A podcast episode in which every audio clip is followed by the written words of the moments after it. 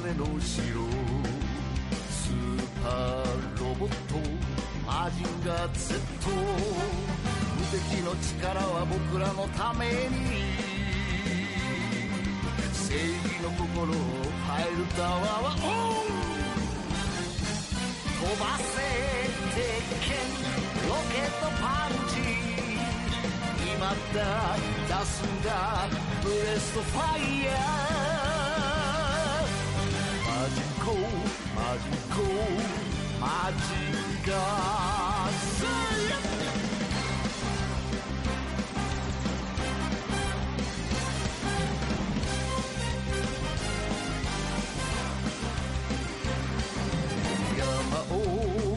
く黒金の城スーパーロボットマジンガー Z 正義の怒りはみんなのため。Hola Bernardo. Hola, ¿cómo estás? Puedes decir. Hola Lucía, porque eh, sin apellidos. Sin apellidos y sin invitado. Hoy estamos nosotros dos solos. Hoy no hay invitados, hoy eh, nos la bancamos solitos y vamos a ver qué sale. Para hacerle frente nada más ni nada menos a que unos monstruos bastante atemorizantes en general, que son... Y bastante prolíficos, porque son muchos, muchísimos, muchísimos, así que el recorte que vamos a hacer va a ser acotado a unos cuantos, porque son los monstruos de del espacio exterior. Eh, para que nadie se enoje, vamos a dejar, como dijiste, un montón de monstruos afuera. Sí, Nos son- duele en el alma, pero sí tendríamos que hacer Sí. un podcast de Son- seis horas. los monstruos de la ciencia ficción, básicamente, los que nos interesan. Y como ustedes saben, son un montón, son muchísimos. Eh, La elección es arbitraria y del orden del gusto, como todo viene siendo en nuestro Moncast. sí, en, en, en cuanto a mí, mi elección fue eh, más, más para el lado de la nostalgia. Mm. Son eh, monstruos que yo descubrí cuando era chico, cuando era chico y son los mo- son los monstruos que me marcaron, son algunos de los monstruos que me marcaron para siempre.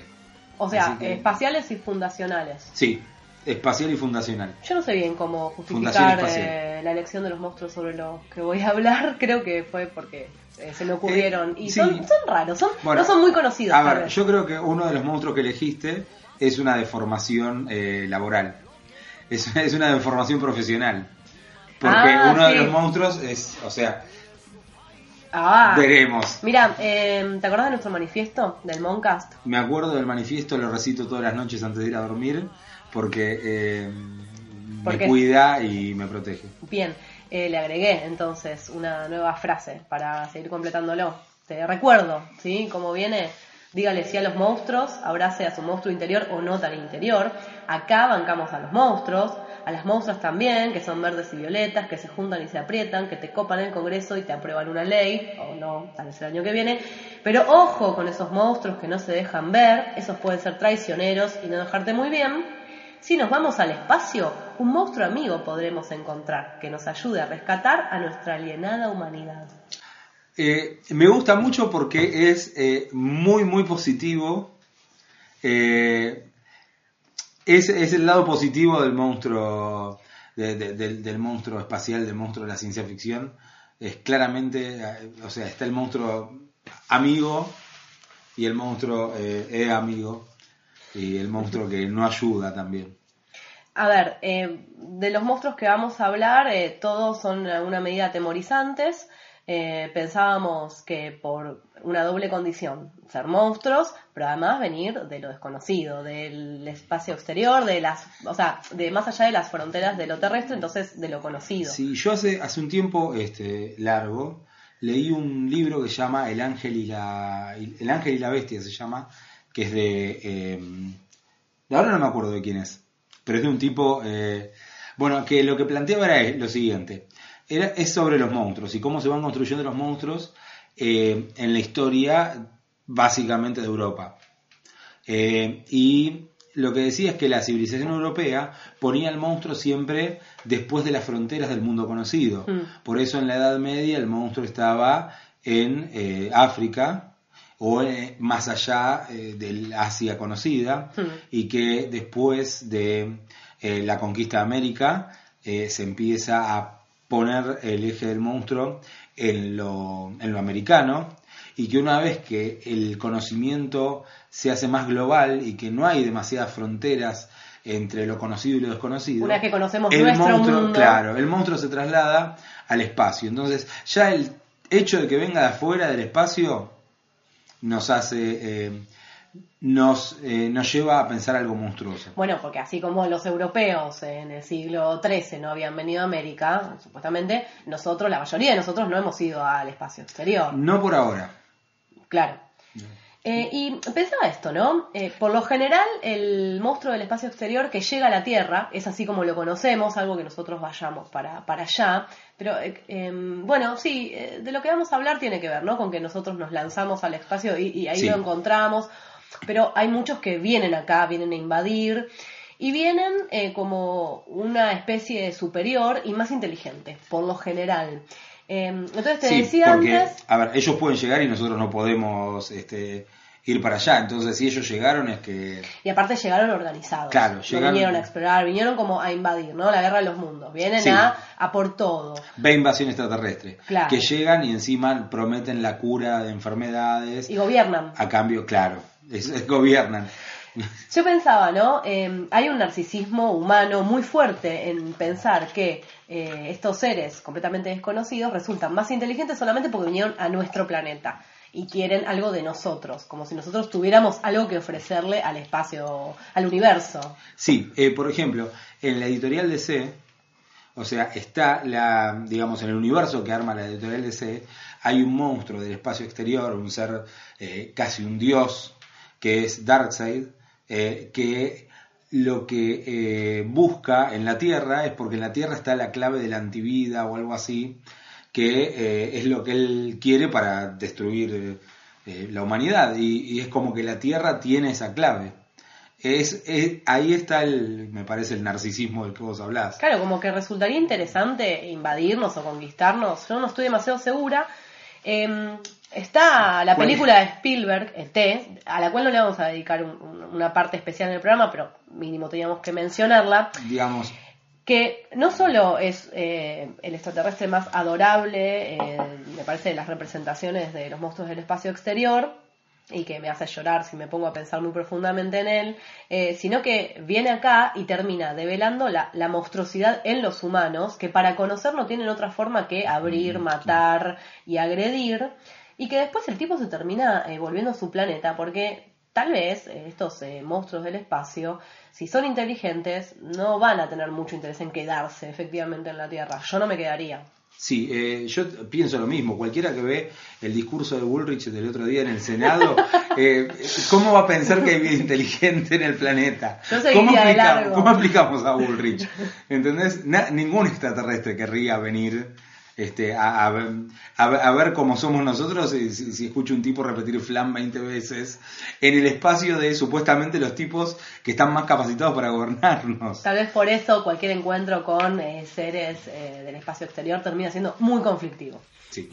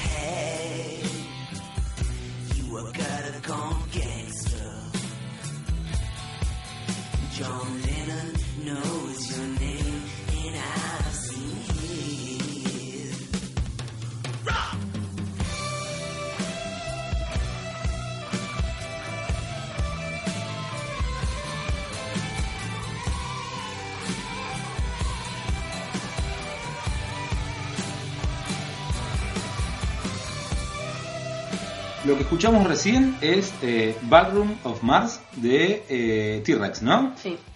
Eh, para empezar y arrancar con, con temas que tengan que ver con, no sé, el espacio exterior, el- la, la ciencia ficción, los monstruos de la ciencia, los monstruos de la ciencia ficción.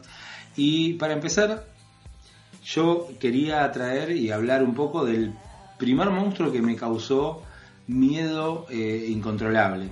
Yo tenía, no sé, 7 años, 8 años y mi papá había comprado una eh. Entonces, los fines de semana alquilábamos, este, íbamos al, al videoclub y alquilábamos eh, películas y siempre alquilaban. Alquilábamos dos películas. Una que veía mi papá la noche solo y otra para toda la familia, qué sé yo. Pero muchas veces yo me escondía y trataba de ver la película eh, que había elegido mi papá para ver solo, verla también. Y una vez, una de esas películas fue Alien. No aguanté a ver la película completa. Tuve mucho, muchísimo miedo, un miedo incontrolable. Y es uno de los primeros miedos eh, genuinos y sinceros que recuerdo. Eh, es una película y un monstruo que me marcó especialmente porque mm, partía del desconocimiento prácticamente total del mundo y de una eh, y de una edad en la que uno está muy permeable ¿no? a, a- a las experiencias nuevas.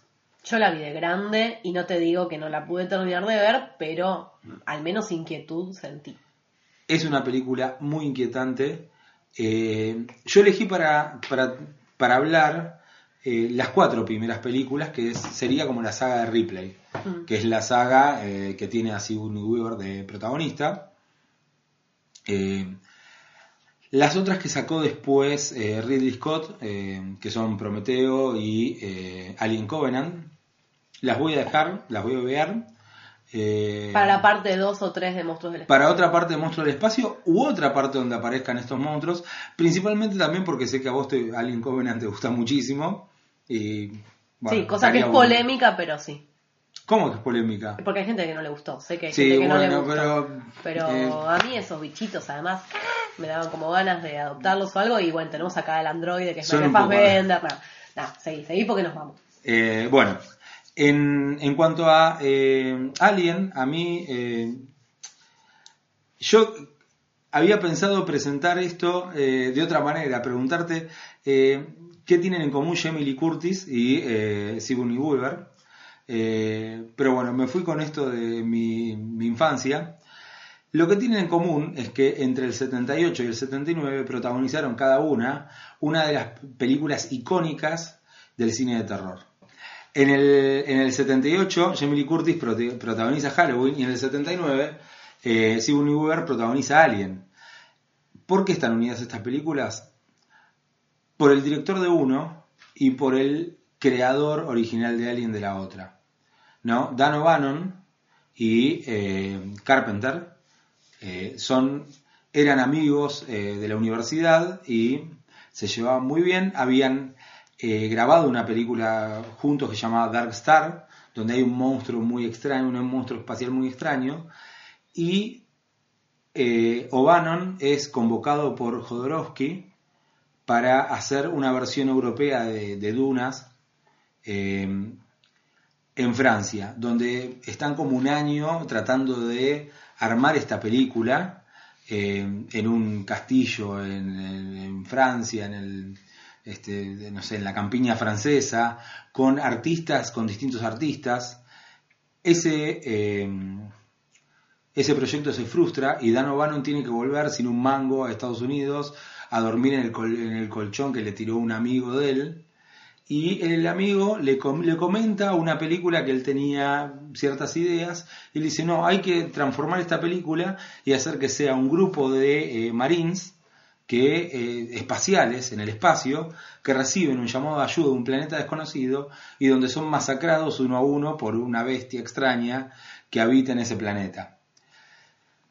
Esa fue como la primera parte de, la, de esta idea que tuvo Bannon. Carpenter, por otro lado, empezó a crear y a pensar Halloween, y, eh, que es eh, la película que estrena en el 78 y que da un vuelco bastante importante a lo que se conocía como terror en ese momento. Es una, es una película icónica, donde un hombre que está, eh, que tiene una máscara, persigue a una chica tratando de matarla y asesinando un montón de adolescentes eh, en el medio. Que es algo muy similar a lo que finalmente termina pasando en Alien, pero en el espacio, ¿no? Un, este, un- una entidad extraña empieza a asesinar y masacrar gente en una nave con eh, una única sobreviviente que es una este, mujer. Esta idea de- del terror eh, estadounidense de la Final Girl, ¿no? La mujer que sobrevive hasta el, la chica que sobrevive hasta el final.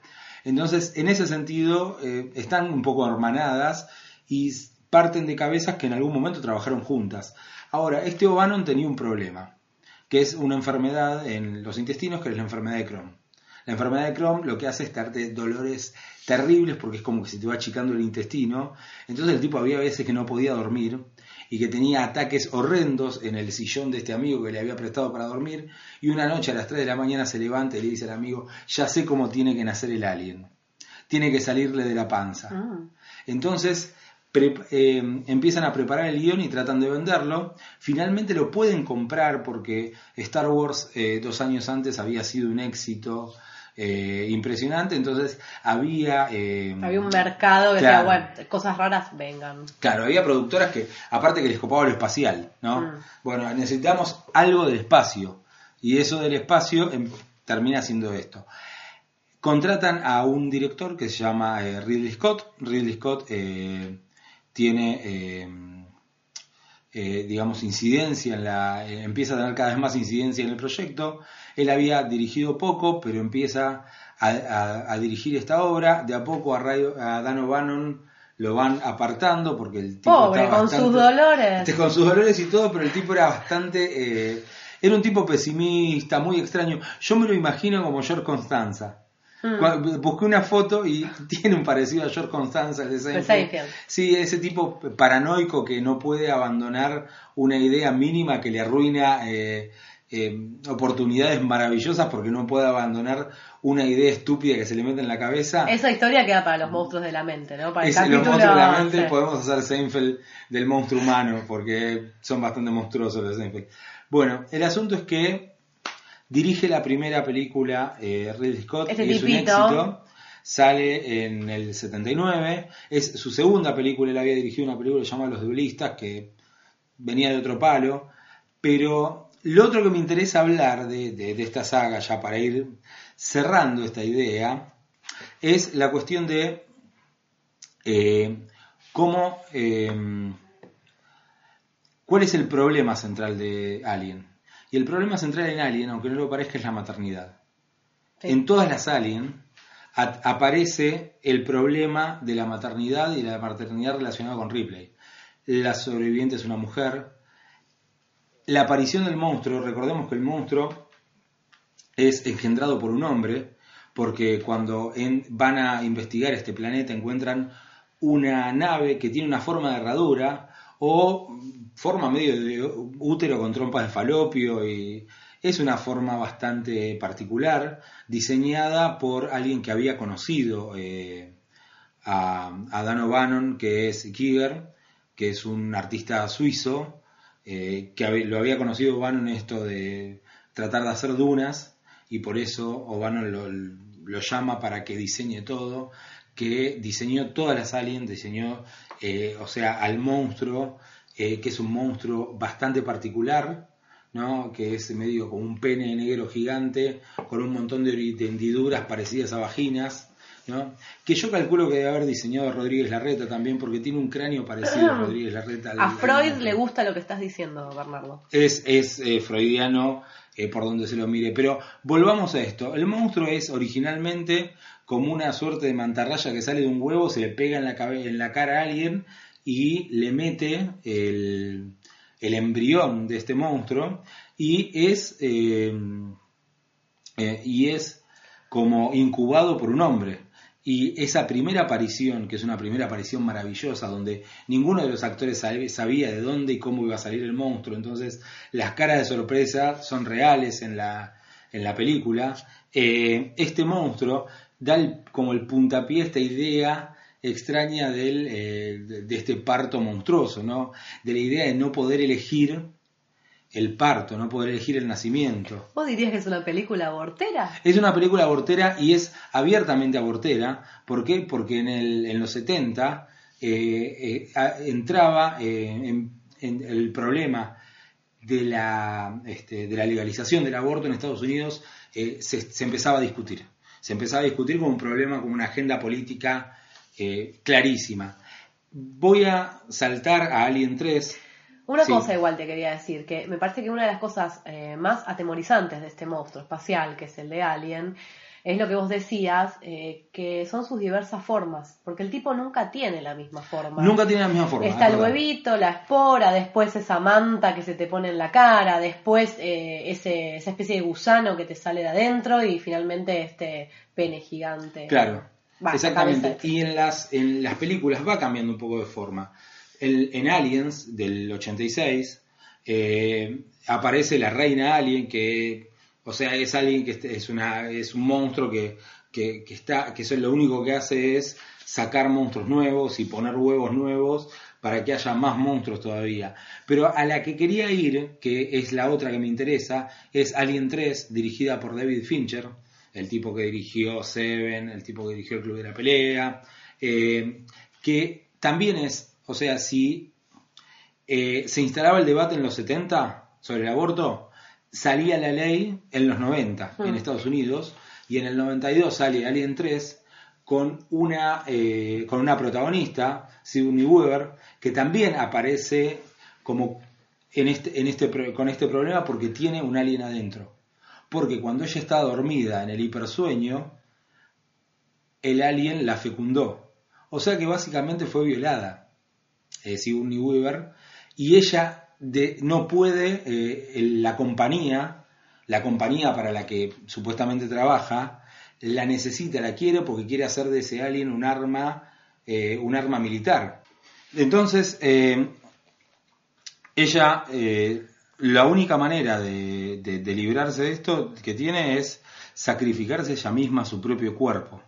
Porque termina, lo lamento por el spoiler, pero ya van, o sea, 28 años tiene la película. Ya prescribió. Eh, ya prescribió, 26 años tiene en realidad. Eh, ella lo único que hace es, lo, lo único que puede hacer es tirarse a un lugar donde su cuerpo se quema y a su vez se quema el alien. Pero como el sistema es una mierda y eh, encuentra la manera de joder con el cuerpo de la gente, en este caso de la mujer, en la 4 vamos a encontrar que a ella la empiezan a clonar y la clonan mil veces para tratar de reproducir y sacarle el alien. Es un poco lo que vos decías al principio, ¿no?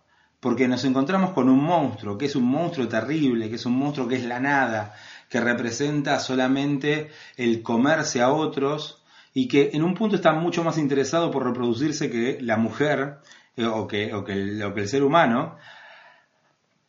Pero los verdaderos jodidos son eh, los eh, dueños de empresas eh, capitalistas que joden con el cuerpo de la gente, a expensas del cuerpo de la gente. El monstruo acá es uno de los monstruos más potentes, me parece, que dio el cine. Y me interesaba hablar un poco y trabajar, o sea, trabajar, no trabajar. Pero me interesaba un, un poco hablar de este monstruo y rescatar este monstruo que para mí fue tan importante y que me parece que es una de las imágenes más icónicas que tenemos del monstruo eh, Del espacio de la ciencia ficción. Exactamente. Sí, y, o sea, todo lo que comentabas, me parece que en un punto me da un pie para contarte la película que yo vi, eh, que es Arrival, que es una película muchísimo más nuevita, del 2016, eh, que se une en el punto de que eh, a lo largo de toda la saga Alien nunca terminamos de comprender cuál es la motivación o el objetivo de este monstruo. Eh, ando leyendo un libro de Frederick Jameson que se llama Arqueologías del Futuro y habla en varios capítulos de la vida extraterrestre. Y de las cosas más lindas que, que le leí decir es cuando retoma a Lem, a Stanislav Lem, el autor de Solaris, novela de la cual no vamos a hablar en esta primera parte de los monstruos espaciales. Creo que tiene un monstruo maravilloso. Exacto. Eh, pero bueno, este Lem que habla de lo radicalmente incognoscible de la vida extraterrestre. O sea, hay una posibilidad ontológica de entender al monstruo espacial. O sea, es un otro completo y absoluto. Em, mira, te traje una cita de Jameson. Eh, dice, así seguimos blandiendo nuestras categorías binarias terrenales, de bueno y de malo. Bueno para nosotros, malo para nosotros. Eh, disociadas unas de otras y coexistiendo como dos dimensiones específicas e inconmensurables, pasando así por alto las advertencias, hechas por Lem, de que lo radicalmente ajeno no puede comprenderse de acuerdo con categorías humanas. Me parece que en las representaciones de los monstruos del espacio exterior esto insiste, en la o sea, con más o menos eh, foco ahí, pero eh, la idea de que es imposible entender a este otro que es el monstruo espacial. Y ahí engancho con mi película, que se llama Arrival, está eh, dirigida por Denis Villeneuve, eh, que es nada menos que el director de la Blade Runner 2049 y está trabajando para filmar Dune, que es una ah, y que, es de la, de la, que hablamos recién, que es el experimento fallido de Jodorowsky. Sí, está basada en una novela que se llama La historia de tu vida, de Ted Chiang, que es un autor de ciencia ficción que tengo pendiente. Sí, sí, sí, no, no lo leí, pero me, eh, me recomendaron mucho, mucho, especialmente a ese autor. Bueno, este tipo escribió la novela que la verdad me interesaría un montón leer porque la película está buenísima, se tradujo en español como La llegada, la protagoniza Amy Adams y Jeremy Renner, que es el de los Avengers, exacto. Em, bueno, la película es, hermosa. Aparte de lo que vamos a, o lo que voy a comentar muy brevemente sobre el monstruo del espacio exterior que lo protagoniza, es, bellísima. Caen 12 naves eh, ovaladas, eh, también hay una cosa ahí del huevo, eh, a la Tierra y quedan ahí, quedan suspendidas en distintas partes del planeta Tierra. Incertidumbre total porque nadie sale de ahí, ni las naves se mueven, al principio se piensa que va a haber un ataque, pero tampoco termina de pasar nada. Así que en los países organizan equipos interdisciplinarios, digamos, obviamente encabezados por militares. ¿A quién mandamos nosotros? Eh, no, me parece que Argentina no, Tan al sur, tan al sur no llegan estas naves. Eh, estamos en Estados Unidos eh, y el equipo está compuesto, entre otros especialistas, por una lingüista, que es este personaje de Amy Adams, que es la doctora Banks. La película me parece, en este caso la historia de Ted Chiang, súper original porque es, tiene una perspectiva eh, de posible acercamiento al alien o al monstruo espacial desde lo lingüístico, porque lo que ella va a querer establecer es una comunicación eh, verbal, digamos. Em, y estos heptápodos, porque tienen siete extremidades, así lo llaman en la Tierra, tienen dos formas distintas de lenguaje. El heptápodo A, que es el lenguaje oral, Em, y el heptápodo B, que es el lenguaje escrito, que es una maravilla visual, que son signos que se van deshaciendo y transformando y mutando. Es hermosísimo eso, es hermosísimo, es como un humo que va tomando formas y se va deshaciendo, es, precioso. Los monstruos espaciales tienen un aspecto bastante terrorífico, tienen una familiaridad con el alien de, de Ridley Scott, Em, ¿cómo se llamaba? El que los había creado, el que los había diseñado, decías. Ah, Here. Bueno, eh, o sea, me parece que esa morfología, eh, esa, esa, forma del alien cala hondísimo en todo lo que son las representaciones visuales de los monstruos espaciales, pero si bien tienen este aspecto aterrador, y son oscuros y son negros, em, hay dos cosas para mí que los, que los hacen bastante amigables. Una es que, bueno, los limitan con, como con una especie de, vidrio que nunca les... Eh, o al menos que les genera a los humanos la sensación de que están a salvo o de que como los monstruos no intentan romper o traspasar ese vidrio, bueno, pareciera como no, parecieran no venir en un plan agresivo total. Y después, eh, ¿de qué esto? De que lo que hacen es tratar de comunicarse. Y conectan de una forma como bastante especial con este personaje de Amy Adams, eh, para ayudarla a entender su idioma. Bueno, un pequeño spoiler, no llega a darse la comunicación total, por esto que dice Jameson y por eso de que en realidad la idea de que podemos entender a ver, tanto nos cuesta entender al que tenemos al lado, ¿no?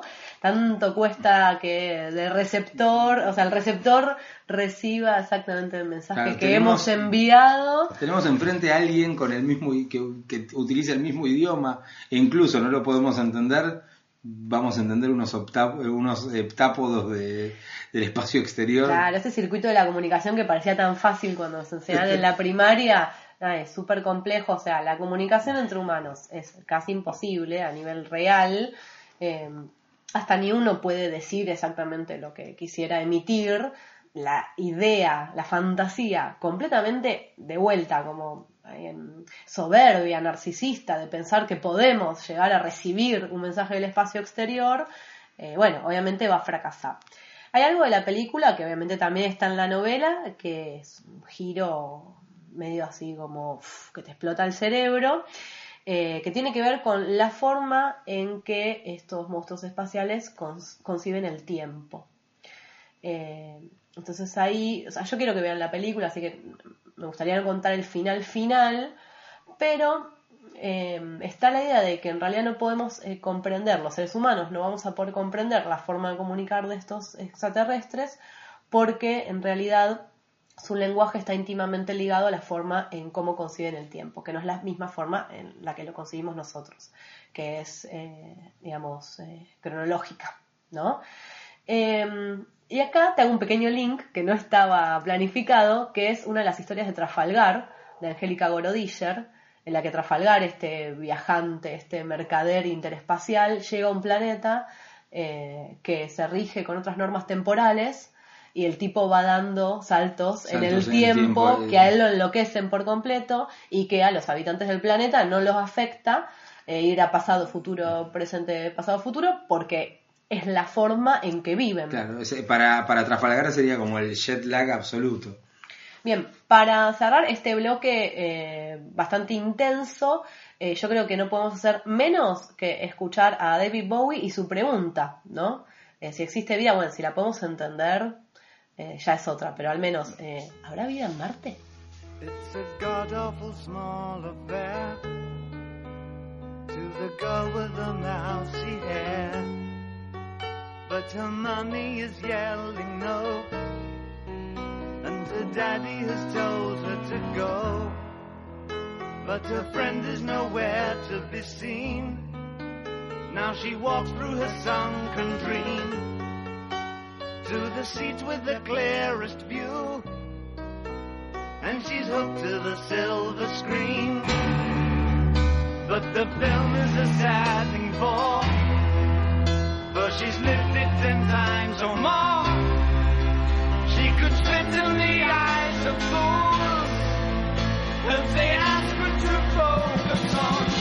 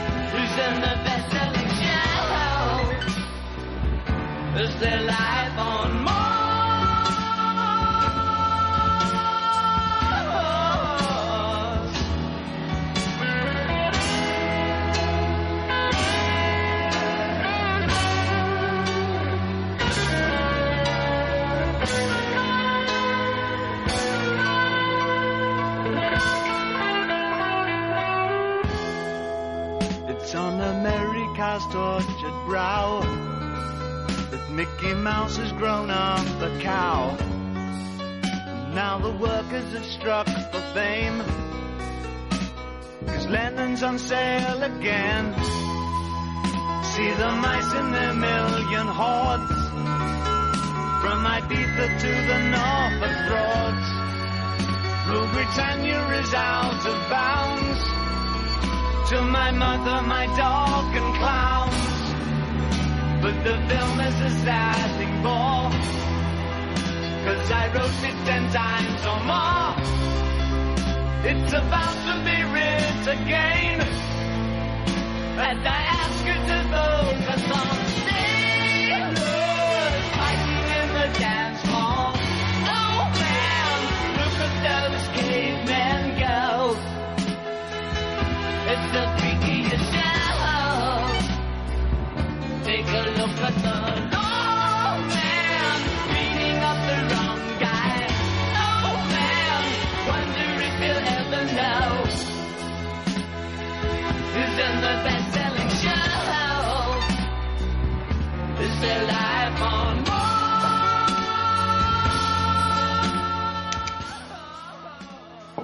Bueno, volvemos después de Bowie y eh, así como en la primera parte hablé de un monstruo que a mí me había llegado mucho de chico.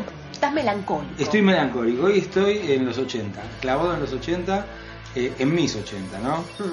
Eh, y por algo elegí el tema de apertura de este programa, porque lo que del otro que quería hablar era de una serie que yo veía cuando era chico todo el tiempo, una y otra vez, y que me emocionaba hasta lo más profundo, que es eh, Messenger.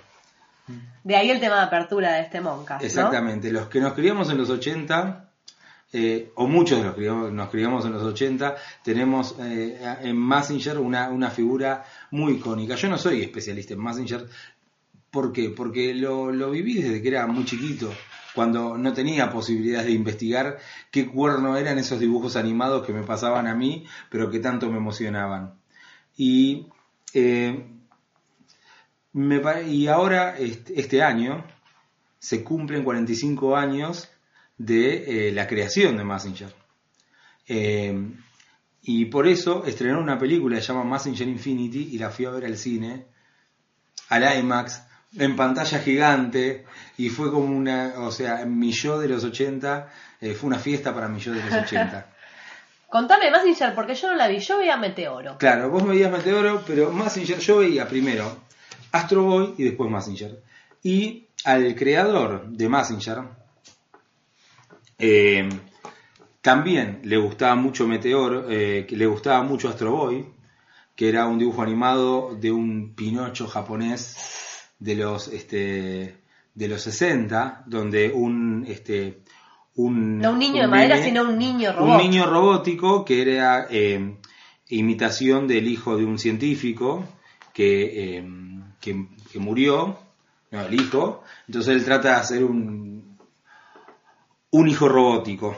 Este, a este tipo le gustaba mucho, eh, a Go Nagai, ¿no? Que, y quiere hacer su propia serie de robots e inventa un concepto maravilloso que es el concepto de mecha. El primer mecha es Messenger. ¿Qué es, qué es un mecha? Es un robot gigante pero que está tripulado por un ser humano que está en una cabina. Hmm. Lo vimos en eh, Evangelion, Pacific Rim. con los Evas en Pacific Rim, que también es una suerte de homenaje a todo esto. Y este eh, Messenger, la historia de este Messenger es que hay dos científicos que van a eh, eh, que van a una isla, eh, es la isla de Bardos. Eh, en la traducción, eh, en la traducción eh, española lo, lo ponen como la isla de Rodas Ah, este, griega, ¿no? y descubre una civilización, una civilización antigua que tenía unos robots gigantes, este, que, eh, que tenía tecnología para producir estos robots gigantes, y estos robots son, eh, estos, perdón, los científicos lo descubren, entre estos científicos que lo descubren está el líder de la, expedición, que es el doctor Hell, o doctor Infierno en español, y el doctor Kabuto, eh, ¿no? Ahora, yo no sé cómo a alguien se le ocurre ir a una expedición con un doctor que tiene el apellido Hell. Tenés que te- tener, o sea, saber que algo malo va a pasar. Y este doctor Hell toma la tecnología y junta a todos los científicos y les dice que con esa tecnología de robots gigantes, que él puede controlar con un control remoto, eh, va a conquistar al mundo y a hacerse dueño eh, de todo el globo. Los científicos se oponen, entonces el tipo hace eh, lo más... va- apuesta por el diálogo, como este gobierno. Entonces los mata a todos con robots gigantes. Estos robots gigantes son robots hermosos. ¿Por qué? Porque son, eh, se llaman Kikaijus. Kaiju en japonés significa monstruo y este Kika, ¿no? Del principio significa automático, como nosotros tenemos eh, la palabra auto. Sí. Entonces serían como monstruos robots. Claro. Un automonstruo. Claro, un el, auto, el auto monstruo. Y son increíble- increíblemente hermosos y en la película esta, Messenger Infinity, aparecen todos juntos. Porque en los programas de Messenger, Messenger se, se enfrentaba a uno. Siempre, a uno distinto en un programa distinto. Acá aparecen todos juntos haciendo pelota todo y son monstruos que están basados en la mitología japonesa, pero también en la mitología griega. Hay monstruos parecidos a la hidra, hay, hay, hay monstruos que son como trompos gigantes que salen del... Este, eh, que salen de la tierra. Eh, es hiper- yo recomiendo totalmente esta película. Me diste Massinger ganas de verla. Infinity.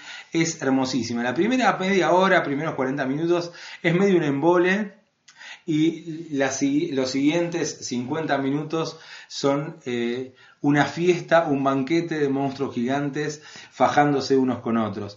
Porque este, ro- este mm, profesor eh, Kabuto crea su propio robot para combatir al Dr. Hell, que es este Messenger. Y pone a su nieto, porque esto de los japoneses que ponen a chicos adolescentes en situación de, eh, de extrema responsabilidad es una constante.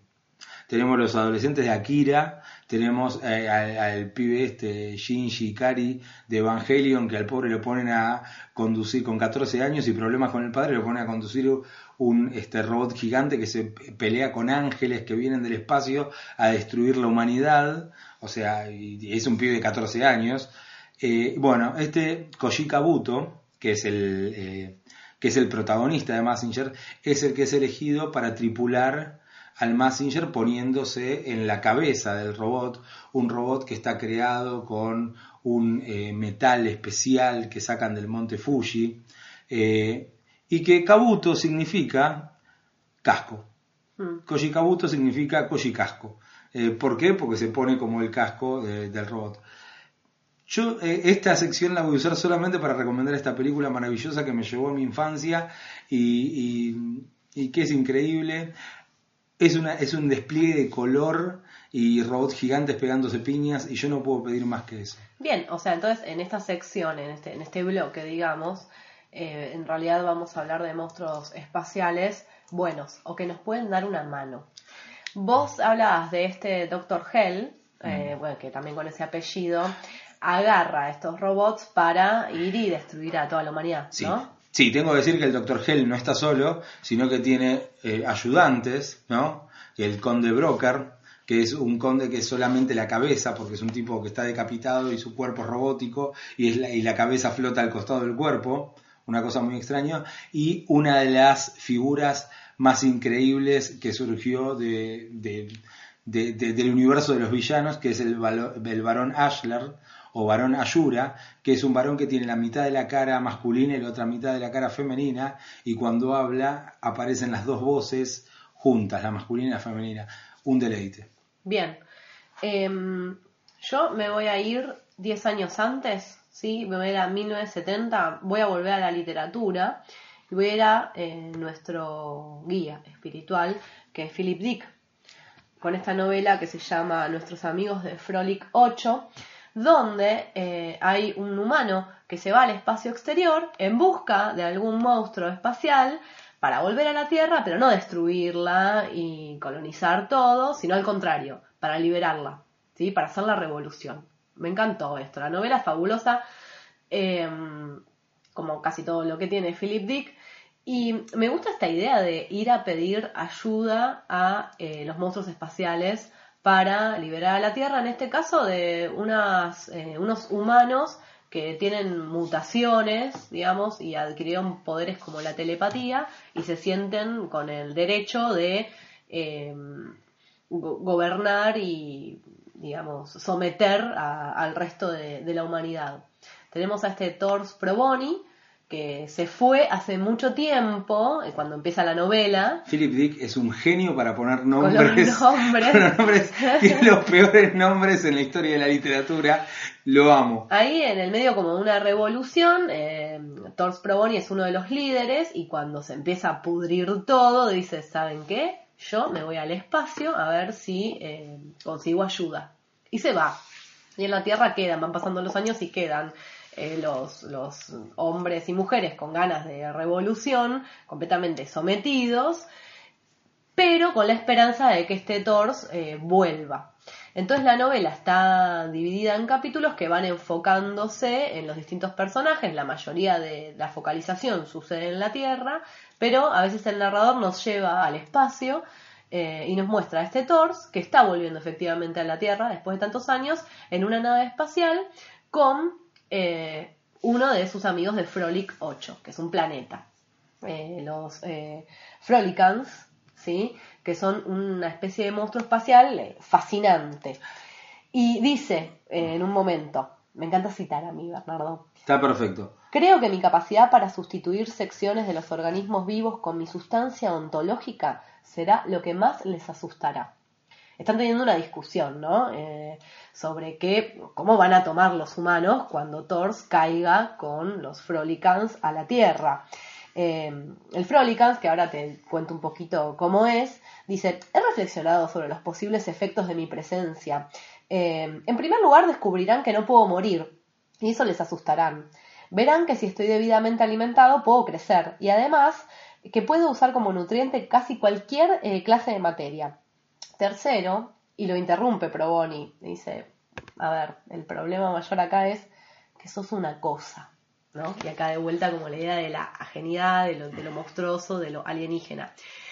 Porque además de que no pueden morir, de que pueden crecer indefinidamente, eh, los Frolicans son una especie de, de, a ver, de entidad sin forma definida, que asumen la forma de, su, de, lo que se alimentan y que tienen la capacidad de empatizar de una forma extrema e incomprensible para los seres humanos, ya que eh, lo que hace este Frolican que viaja con Thor Proboni es envolver la nave con una sustancia protoplasmática eh, y eh, generar una especie de unión con la mente de Proboni a través de la cual aprende las cosas sobre el planeta al que va a ayudar a Thor a liberar.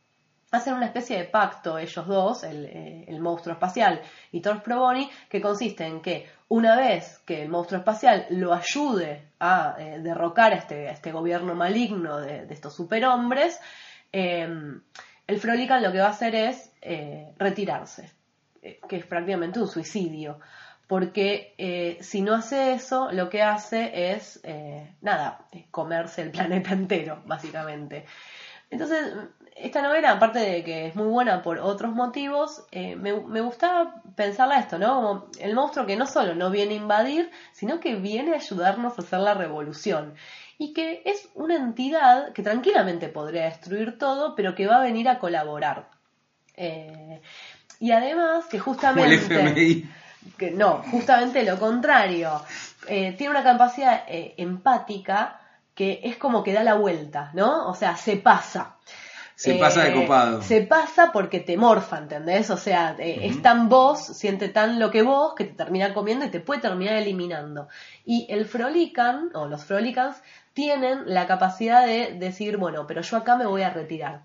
Así que no sé, es como de mis monstruos espaciales preferidos, porque son re buenos. Sí, son claro, son, son benéficos y me dieron ganas de comer pasta flora. Eh, por los Frolic 8. Sí, sí, yo pienso, cuando leía la novela pensaba todo el tiempo en pasta flora. Mira, Bernardo, quédate con la idea de esta nube empática, porque ahora te voy a contar una cosa. ¿Va a haber más nubes empáticas en nuestra vida? Por lo menos una más. Perfecto. like other carbon-based life forms. You put the value of all life above your own. It's how things should be. It's how they could be. I could not agree more.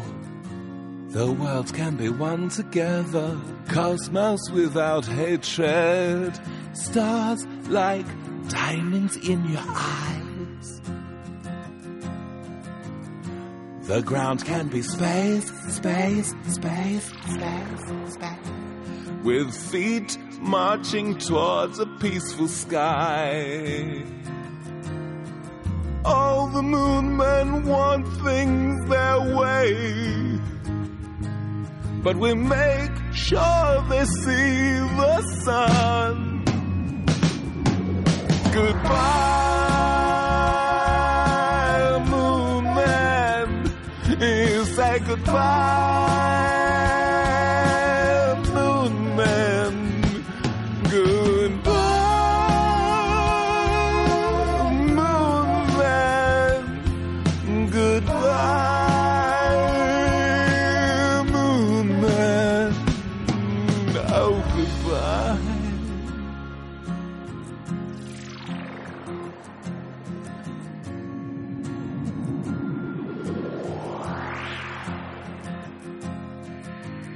Cosmos without hatred, diamond stars of cosmic light, quasars shine through endless night, and everything is one in the beauty.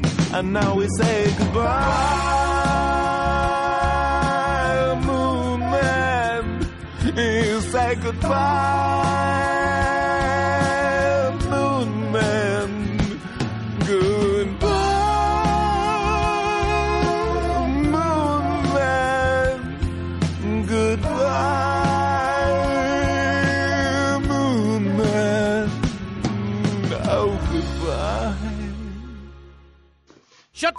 up about Moon Men! Bueno, en todo el tema no paraba de pensar en lo que me dijiste de la nube. Sí, porque a esta altura ya sabrás que hay una serie fabulosa que no podemos dejar de ver si queremos aprender sobre los monstruos espaciales o los monstruos del espacio exterior, que es Rick and Morty. Es una serie que eh, recomendamos totalmente todo el tiempo eh, a, a quien nos vea e incluso a gente que recién conocemos. Eh, ve a Rick and Morty. Sí, si fuéramos un podcast con imágenes, nos dedicaríamos a pasar capítulos de Rick and Morty y listo, ¿no? Sí, ya, sí. Bueno, en el capítulo 2 de la segunda temporada, el capítulo 13 de, de la historia completa, em, los personajes eh, se encuentran con eh, una especie de nube llamada Fart, em, como em, que se mueve todo el tiempo y que adentro tiene como, unos, unas luces de colores. em, y que se la conocen en el medio de un episodio un poco confuso eh, en el que otro monstruo espacial la tiene capturada. Claro, no, eh, este, es así. Crombopoulos Mike, eh, que es un asesino a sueldo, le compra un arma Rick para entrar a una instalación del gobierno galáctico y matar a este Fart, que es el prisionero. Bien, la rescatan eh, Rick con fines... eh, La rescata Morty, pero a ver, Rick piensa que va a conseguir algo a cambio. ¿por qué? Porque Fart caga oro. Ahí va. Pero Morty eh, la rescata eh, con un fin completamente empático, eh, quiere el bienestar de esta nube, eh, logra una conexión, se hacen amigos, podríamos decir. eh, la nube canta la canción que acabamos de escuchar con un mensaje de, paz espacial, podríamos decir. Eh, hablábamos fuera del aire en el diálogo fuerte que tiene con Frolic 8 y bueno, con Bowie y eh, su visión de la saga espacial. Em, bueno, resulta que esta nube también tiene la capacidad de expandirse eh, infinitamente y eh, más allá de o detrás de este mensaje de paz, empatía y hipismo espacial, se esconde la posibilidad de destruir al universo entero. Sí, pero como algo totalmente copado, ¿eh? Sí. O sea, él siente que las vidas en carbono tienen que ser destruidas y va a traer sus amigos para destruirlas porque es lo que hay que hacer. Sí, o sea, la, entropía rules, digamos. Em, nada, es un capítulo fabuloso. eh, la nube es hermosa. Morty termina tomando una decisión dolorosa al respecto, eh, que no vamos a spoilear. em, y es un buen pie para hablar de otros monstruos, ¿no? De Rick and Morty. Sí, porque Rick and Morty lo que tiene es una colección y una galería amplísima de, monstruos espaciales, porque lo que hace es eh, tomar de una manera muy, muy inteligente eh, problemáticas que aparecen una y otra vez en la ciencia ficción.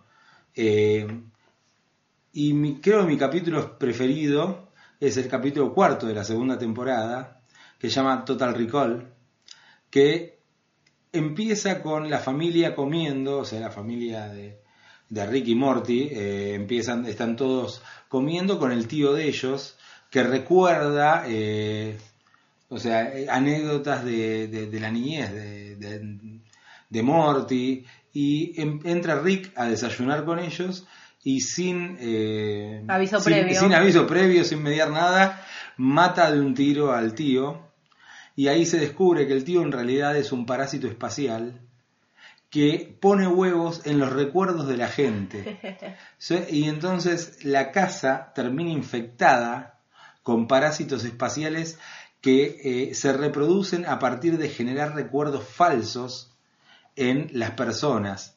Estos monstruos que trajo alguien quizás porque pisó algo que no tenía que pisar Porque Rick and Morty espacio. viajan constantemente Rick a y Morty tienen, planetas. claro, tienen, tienen una nave espacial, viajan con una pistola eh, interdimensional, entonces traen todo el tiempo este tipo de cargamentos extraños, por lo tanto Rick sella toda la casa y pone a la familia en cuarentena porque ellos mismos no saben cuántos son y no saben quiénes son personas de la casa y quiénes son parásitos que están reproduciéndose en los eh, recuerdos de los otros. Claro, que sobreviven cuando Sí. son incorporados a esa memoria emotiva. Acá Justin Roiland y Dan Harmon, que son los creadores de la serie, eh, despliegan esta galería la que hablabas toda en esos 20 minutos, explota, 20 la minutos. casa se llena de... Se llena de eh, parásitos de posibilidades. hadas, está Mr. Papi Butthole. Butthole, pero ese, ojo, ¿Eh? No Papi decimos Butthole. nada.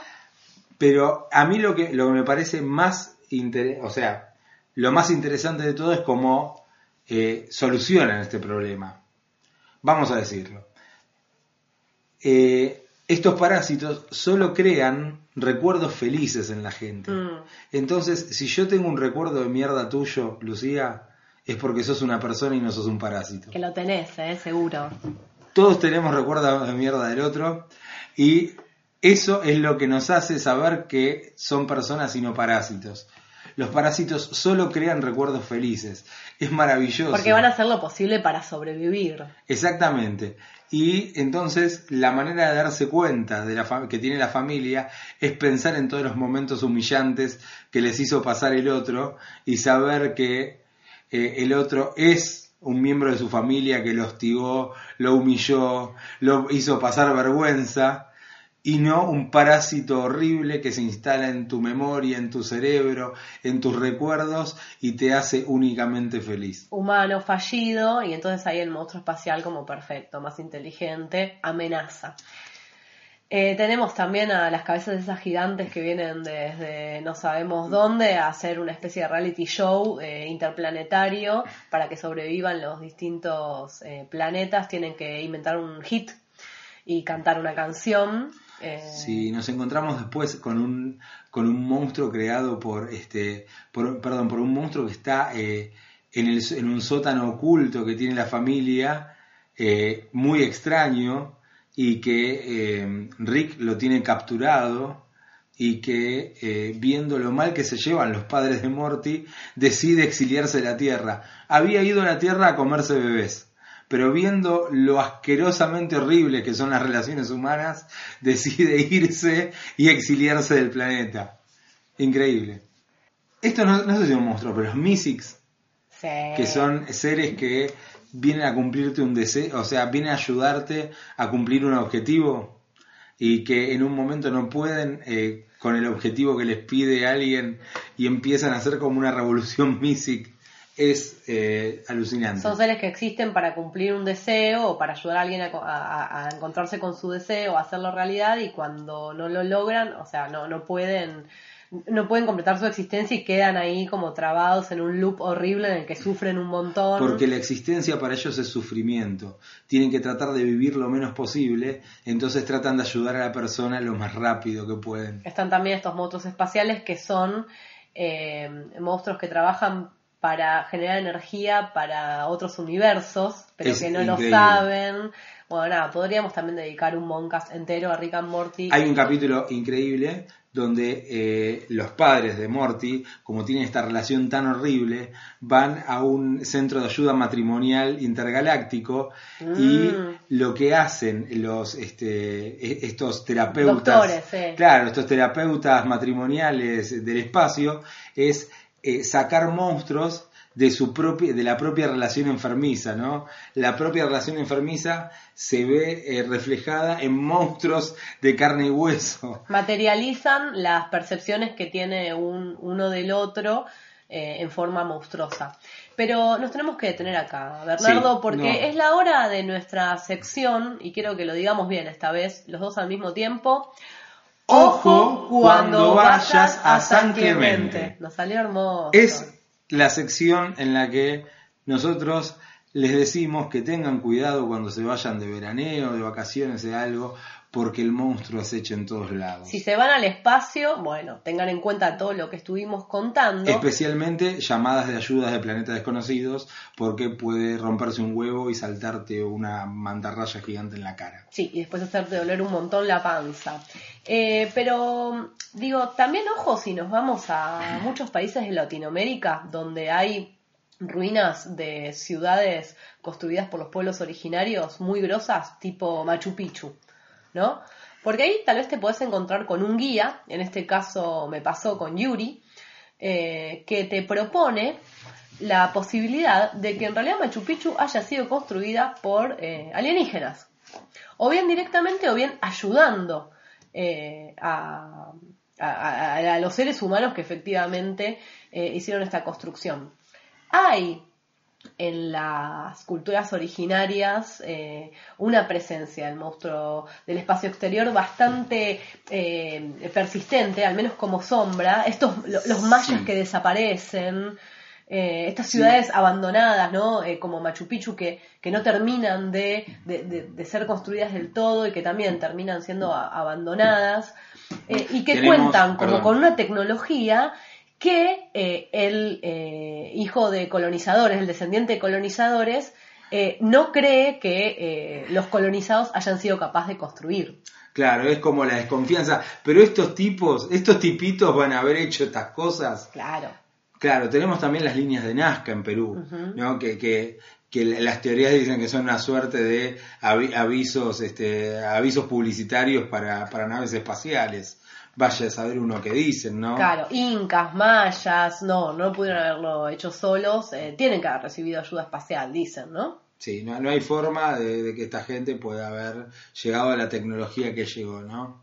Así que eso en realidad me parece que se contrapone eh, eh, con el narcisismo o, digamos, regula un poco ese narcisismo del que hablábamos al principio, porque es un narcisismo blanco, occidental y de origen europeo, claramente. Exactamente. Aunque los europeos tienen sus, este, digamos, sus propios, sus mitos también.